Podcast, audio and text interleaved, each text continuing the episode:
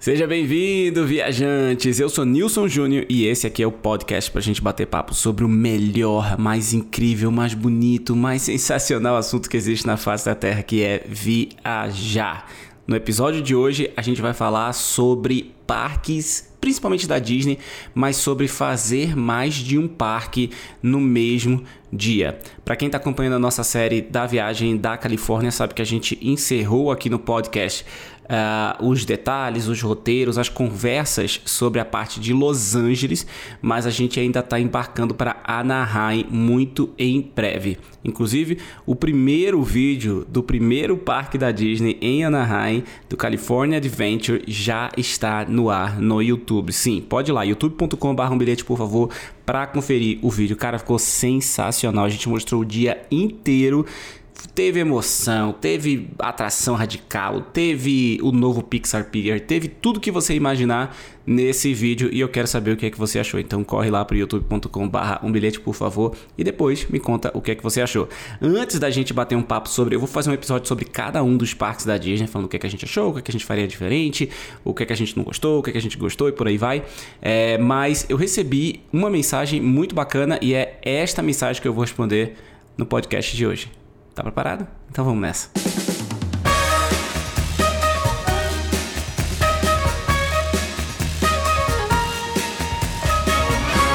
Pois é, a pergunta que eu recebi foi da Amanda Pamplona. Ela perguntou o seguinte: no vídeo que a gente falou, a gente mostrou lá o California Adventure, ela perguntou se eu achava que dava para fazer os dois parques da Disneyland Califórnia no mesmo dia.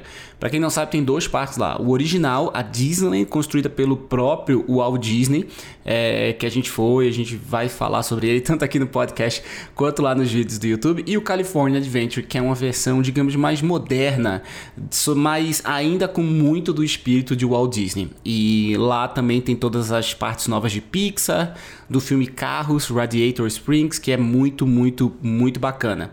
E eu recebo essa pergunta muitas vezes aqui, é, não aqui no podcast, ninguém me perguntou ainda isso aqui, mas no YouTube e no Instagram e por aí vai, se dá para fazer dois parques no mesmo dia. Por exemplo, no caso da Universal, né, que tem dois parques em Orlando, um do ladinho do outro.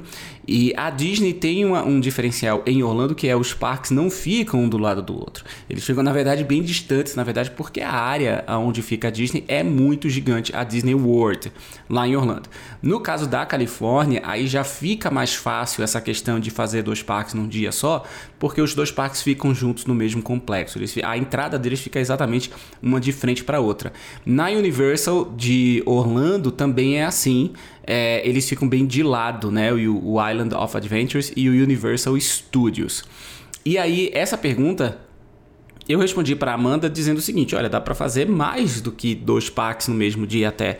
Eu conheço gente que faz os quatro parques da Disney no mesmo dia. Agora, o que você vai curtir e se vai valer a pena esse dia é, dividindo a sua atenção entre dois, três, quatro parques, seja quanto for, aí é muito diferente, aí é outra história.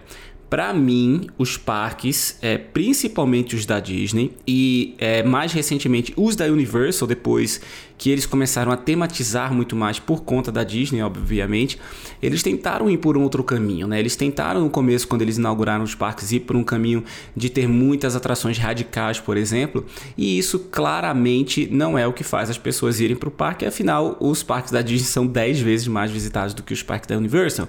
A única forma que a Universal finalmente conseguiu chegar próximo do, do número de pessoas, do número de visitantes com a Disney foi quando eles finalmente criaram um mundo mágico de Harry Potter, que é, é, exatamente o que a Disney faria caso a Disney tivesse o direito à propriedade intelectual de Harry Potter. Eles criaram um mundo completamente tematizado em que as atrações são focadas nos personagens, em contar uma história e não apenas é, em ter a atração mais radical possível, montanha russa mais alta, montanha russa com maior número de inversões ou sei lá, qualquer uma dessas outras besteiras que parques como SeaWorld e Busch Gardens, por exemplo, estão sempre falando. É claro que existe também um mercado para esses parques, tá? O Six Flags é um bom exemplo disso. O Six Flags coloca lá 30 montanhas russas no parque, de todos os tipos inimagináveis que você falar, e ele fala: olha, quem quiser adrenalina e montanhas russas, vem aqui para o Six Flags. E é claro que tem uma audiência muito grande também para esse tipo de parque.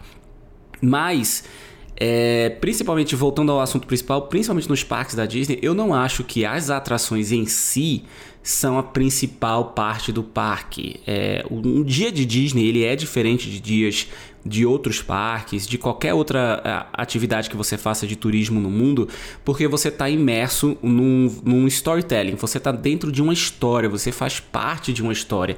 E é isso que que é o diferencial dos parques da Disney.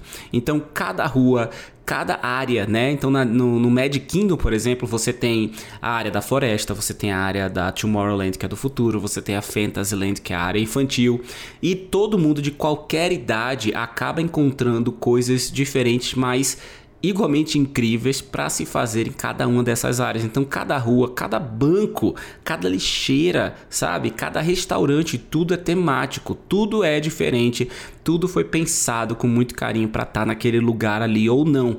E é isso que faz a diferença da Disney. Então, quando eu penso num dia de Disney, eu nunca faria, deixa eu deixar isso bem claro, nunca faria mais de um parque por dia. Por quê?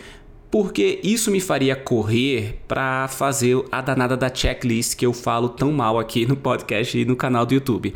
Quem viaja para ficar cumprindo um monte de pontos numa tabelinha porque ouviu dizer ou porque é, é, é, tava num blog que ele tinha que fazer ou porque ele botou na cabeça que tinha que fazer todas as atrações radicais do parque, enfim, qualquer que seja o motivo, na minha cabeça, na minha concepção, Nilson, eu não acho que essa pessoa realmente vai aproveitar o dia dela no parque. De jeito nenhum, não vai.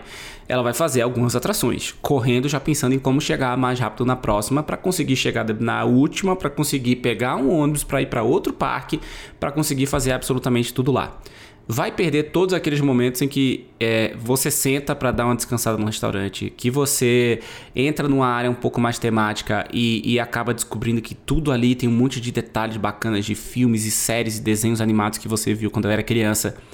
Acaba perdendo encontros com personagens que são raros você acaba perdendo momento com as pessoas que estão viajando com você, né? A gente falou sobre isso num dos podcasts anteriores, sobre como que realmente lembramos da viagem são os momentos que a gente compartilha com as pessoas que estão com a gente naquela viagem. Então, quem faz mais de um dia mais de um parque por dia, invariavelmente vai ter que acelerar o passo e perder todas essas coisas que, que são o diferencial de ir para um parque da Disney. Porque se é para ir simplesmente para um parque que tem um monte de atração, é, você vai para um parque no Brasil. Tem um monte de parque que tem um monte de atração. Às vezes pode ser até, ser até melhor do que a Disney. A Disney não é sobre as atrações em si, é sobre a história que ela te envolve a partir do momento que você passa pela porta do parque. Ele te envolve na história. E as atrações são apenas um dos complementos dessa história. Os encontros com os personagens, as refeições com personagens, as refeições em restaurantes temáticos, né? Os encontros que você tem no meio do parque, os desfiles, os shows noturnos e diurnos. Tudo isso é muito bem pensado. Você já pensou que, olha, quando você entra no Hollywood Studios, você já encontra ali os cidadãos de Hollywood que tem vários shows bacanas. Depois você vai para um show como o da Bela e a Fera. Depois você vai para uma atração radical como a Tower ou Rock and Roll Smith. Depois você tem um simulador como Star Tours. Depois você tem uma atração que é interativa entre a pessoa que tá entre você e a pessoa que está do seu lado no Toy Story Midway Mania. Depois você tem mais uma atração que é o Toy, que é o Slink Dog, a montanha-russa do Slink no Toy Story. Depois você vê outro show, pode ser o da Pequena Sereia, por exemplo. Tá entendendo como a Disney te envolve numa história ali? No caso do Hollywood Studios, muito baseado em cinema, muito baseado em filmes famosos da Disney. No Mad Kingdom é sobre fantasia, é sobre todas as coisas que você queria ser quando era criança. Você já percebeu isso? A Frontierland é sobre. É claro que ele conta a história dos Estados Unidos, dos cowboys e por aí vai, mas ele conta a história também de quando você queria ser um cowboy depois você tem Adventureland, conta a história de quando você queria morar na floresta o Tarzan. Depois você vai para Fantasyland, você tem aquele universo mágico dos filmes da Disney. Você vai para Tomorrowland e aí você lembra de quando você queria ser um astronauta. Tá entendendo? O Animal Kingdom é a mesma coisa. Ele te leva da Ásia para África, ida e volta. Depois você entra em Avatar, que é um mundo também de floresta também num lugar muito, muito distante, mas totalmente fantasioso, com montanhas que flutuam e que sai água de cima dessas montanhas que estão no céu. Tá entendendo como é que a Disney vai puxando você para dentro da história o tempo todo? Então, definitivamente eu nunca é, faria mais de um parque no mesmo dia. Nunca faria dois parques no mesmo dia, três parques no mesmo dia. Mesmo a Disneyland e o California Adventure sendo um do ladinho do outro, não faria, como não fiz, como nunca fiz, na verdade, já fui algumas vezes, e sempre deixo um dia específico para cada parque. Mesmo que você faça o seu roteiro, ah, eu quero fazer essa essa essa e essa atração. E não é porque eu vi no blog, não é porque você quer fazer aquelas ali atrações. Você botou na lista tudo que você quer fazer porque você também escutou o nosso podcast falando que o roteiro quem tem que fazer é você, com que você gosta e por aí vai. E você viu que sobra algumas horas ali no seu dia. Não caia na roubada de sair do parque, perder muito tempo num transporte, perder muito tempo fazendo isso ou aquilo, entrando de novo na segurança, entrando de novo na portaria e por aí vai. Não caia nessa roubada. Essas horas livres dentro do parque são extremamente importantes para complementar a sua experiência por lá. Mesmo que você pegue um dia vazio, mesmo que você pegue um dia sem filas, mesmo que você pegue Fast Pass, mesmo que você pegue o Express Pass da Universal, mesmo que tudo isso aconteça, é importante que você tenha a disponibilidade ali de passar todo o dia no parque e fechar completamente o arco, ver todas as atrações, ver todas as áreas, ver todos os shows que puder, ver todos os desfiles que puder e por aí vai. É claro que, como sempre, o roteiro é você quem faz, você tem que pensar somente em você e na sua família, em com quem você está viajando. Então, Dá para retirar aqui esse show aqui que você acha que não vai gostar? É claro que dá. Dá para retirar essa atração aqui que você acha que é muito infantil para você? É claro que dá. Mas deixe tempo para respirar dentro do parque. Deixe tempo para parar ver as coisas com calma, tirar as fotos que você precisa, respirar o parque, sabe? Essa é a melhor dica que eu posso te dar. Você já pagou o ingresso, o ingresso não vai ser mais barato se você fizer dois parques num dia. Basicamente, quando você compra o ingresso park to park, que é esses, esses ingressos que você pode ficar pulando de um parque para o outro, basicamente você vai pagar quase dois dias num dia só. Então, financeiramente também é mais interessante que você vá um dia para cada parque e aproveite-o como ele deve ser aproveitado. Tá dado o recado? Eu espero que sim, eu espero que você tenha gostado do podcast de hoje. Mas é claro que a gente sempre quer ouvir a sua opinião também. Então, no link que está aqui na descrição do podcast ou no aplicativo do Anchor, você pode mandar uma mensagem de áudio pra gente. É claro que também pode mandar um comentário no youtube.com.br um bilhete, por favor, no Instagram, arroba um bilhete, por favor, no Facebook, que também é um bilhete, por favor, é tudo um bilhete, por favor. Manda um comentário, fala que escutou aqui o podcast, manda uma pergunta, manda uma sugestão de tema. A gente vai adorar saber que vocês daí do outro lado estão escutando a gente e estão interagindo com a gente. Tá combinado? A gente se vê no próximo episódio. Um grande abraço, muito obrigado e, claro, boa viagem!